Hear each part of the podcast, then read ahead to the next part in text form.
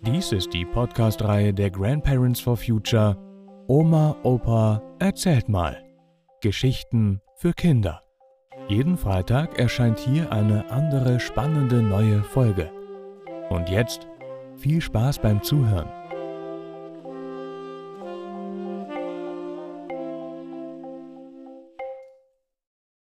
Silvester und das Glücksspiel. Also ich fand, dass Silvester der schönste Feiertag im Jahr war. Das lag vor allem daran, dass wir nicht in die Kirche gehen mussten. Nicht in die Kirche gehen an einem Feiertag? Naja, Silvester war ja nur ein halber Feiertag, wie heute auch noch. Aber wir gingen wirklich nicht in die Kirche. Erst zu Neujahr mussten wir wieder zum Neujahrsgottesdienst.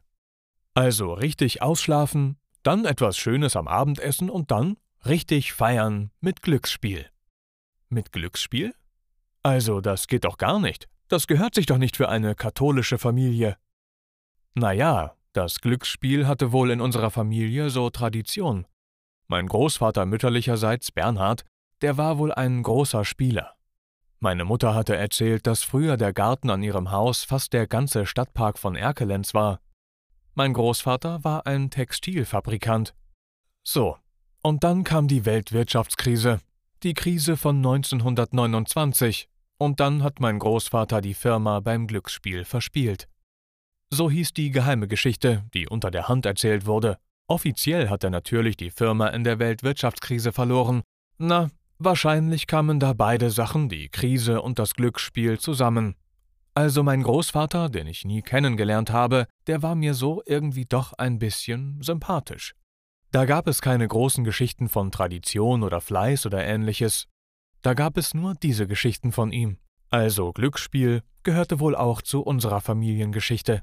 Als Glücksspiel wurde Doppelkopf gespielt. Und auf dem Wohnzimmerschrank wurden die Preise ausgelegt. Erster bis dritter Preis. Die waren durchaus gut oder groß. Es wurde also nach Punkten gerechnet, naja, nicht so richtig einzeln, aber nach gewonnenen Spielen und dem Fuchs. Und es wurde Doppelkopf gespielt. Ja, das war ein bisschen rheinisch bei uns eingefärbt. Die Herz 10 hieß die Dolle, die Kreuzdamen feierten Hochzeit, eine Verbindung zwischen zwei Frauen konnte doch in dem Verständnis meiner Eltern nur eine Hochzeit sein. Obwohl sie natürlich strikt gegen Lesben und Schwule damals in den 50er und 60er Jahren waren. Also das Spiel war ganz spannend. Die Regeln können euch sicherlich eure Eltern erklären oder ihr schaut sie euch im Internet an. Wichtig ist hier nur, dass die ganze Familie den ganzen Abend Doppelkopf spielte weil wir ja fünf waren, mein Bruder, meine Schwester und meine Eltern und ich, musste immer eine oder einer aussetzen. Der oder die, die aussetzte, die gab dann die Karten. So sollte auch das Mogeln noch ein bisschen unterbunden werden. Also das ging so den ganzen Abend. Bei dem Spiel mussten alle richtig aufpassen, mit wem sie zusammenspielten. Und am Ende wurde noch der Fuchs, das Karo Ass, gefangen. Das gab dann noch einen Zusatzpunkt. Meine Mutter schrieb alles auf einem Block mit unseren Namen auf, also wer gewonnen hatte, mit wie viel Punkten, und dann am Ende des Abends kurz vor zwölf wurde dann abgerechnet und der Sieger oder die Siegerin bekam den ersten Preis und so weiter. Also, das war mal richtig spannend, etwas Gemeinsames in der Familie, was nicht mit Religion zusammenhing. Um 12 Uhr, also an Neujahr, wurde dann ein Glas Sekt ausgeschenkt und wir stießen zusammen an. So war das neue Jahr für uns ganz schön und wir kamen gut als Kinder dann auch ein bisschen beschwipst ins neue Jahr hinein. Ja, so konnte ich mir eigentlich alle Feiertage viel schöner vorstellen. Alle Feiertage sollten so wie Silvester sein.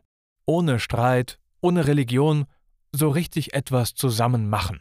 So könnte es gerne überall auf der Welt sein. Ohne Krieg, ohne Streit, gemeinsam feiern und vielleicht gemeinsam auch daran denken, was man zur Rettung des Weltklimas machen könnte. Fangen wir doch einfach im Kleinen gemeinsam damit an.